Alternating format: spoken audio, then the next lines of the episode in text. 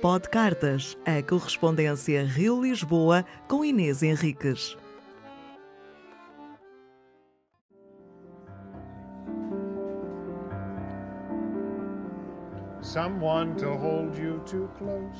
Lisboa, 17 de janeiro de 2021.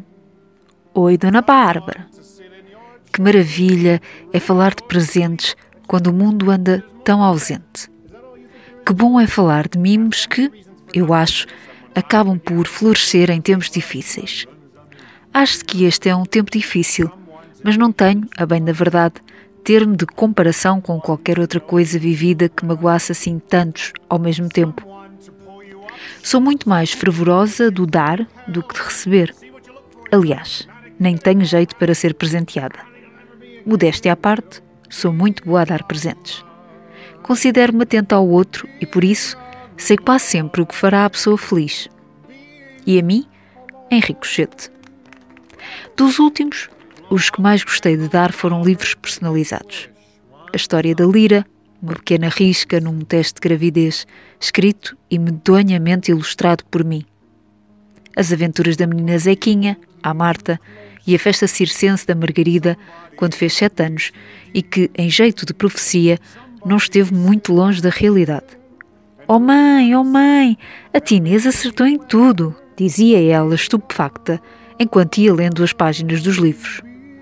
A t-shirt para a Marta, desenhada com canetas próprias para a roupa, com um balão de banda desenhada a dizer ou oh, de fuf, frase do Joey que a leva às lágrimas.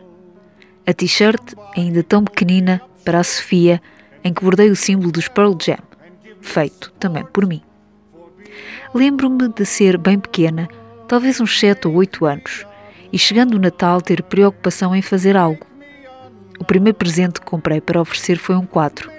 Entrei na papelaria da rua e, com o dinheiro que tinha, escolhi um quadro, que ainda hoje está na parede. Eu, que não sou adepta das festas marcadas no calendário, ainda assim não gosto de falhar a lembrança. Mas também gosto de ofertar fora de época, o que é bem melhor, diga-se.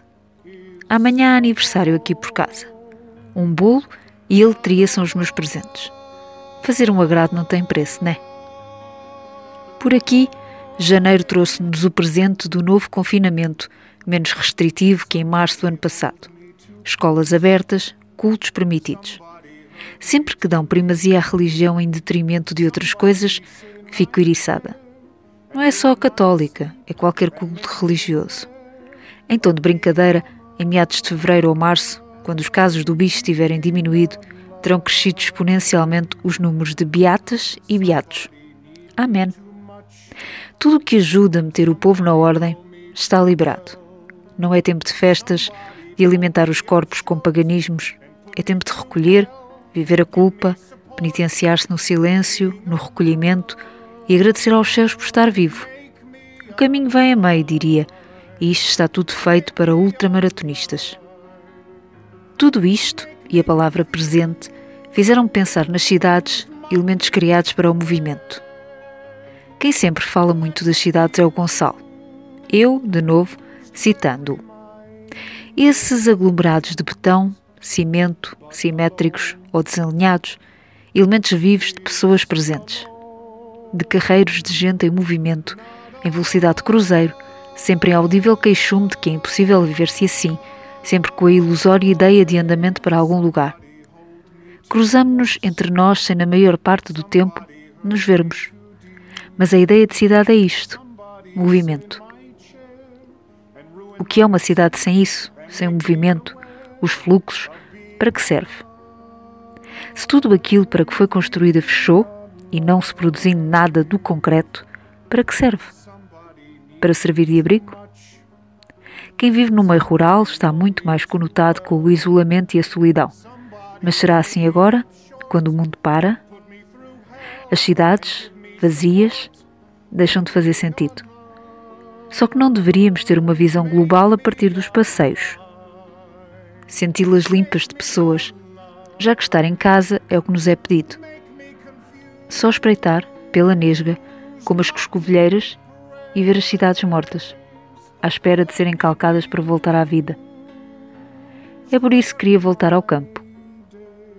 Dizem que estamos apáticos, anestesiados. Não temos o medo de março, quando o desconhecido nos bateu à porta. Gosto de saber que estás desse lado e que o nosso movimento cria vida. E que loucura é essa em Manaus, gente? Eu amo o Brasil, tu sabes, mas é um país que tem-me baralhado muito. Quando nos falta o oxigênio, o que nos sobra? Vou pensar em coisas bonitas para te contar na próxima missiva, que essa está muito deprê. Beijo, beijo. Inês. PS. As cidades também me ocorreram porque me dei início ao Pretend It's a City e deu-me uma saudade de odiar as pessoas que se cruzam comigo na rua porque não sabem andar na rua. Eu podia ser a Fran Lebowitz. Está na Netflix quando tu vasculhas bem, dá-te coisas boas.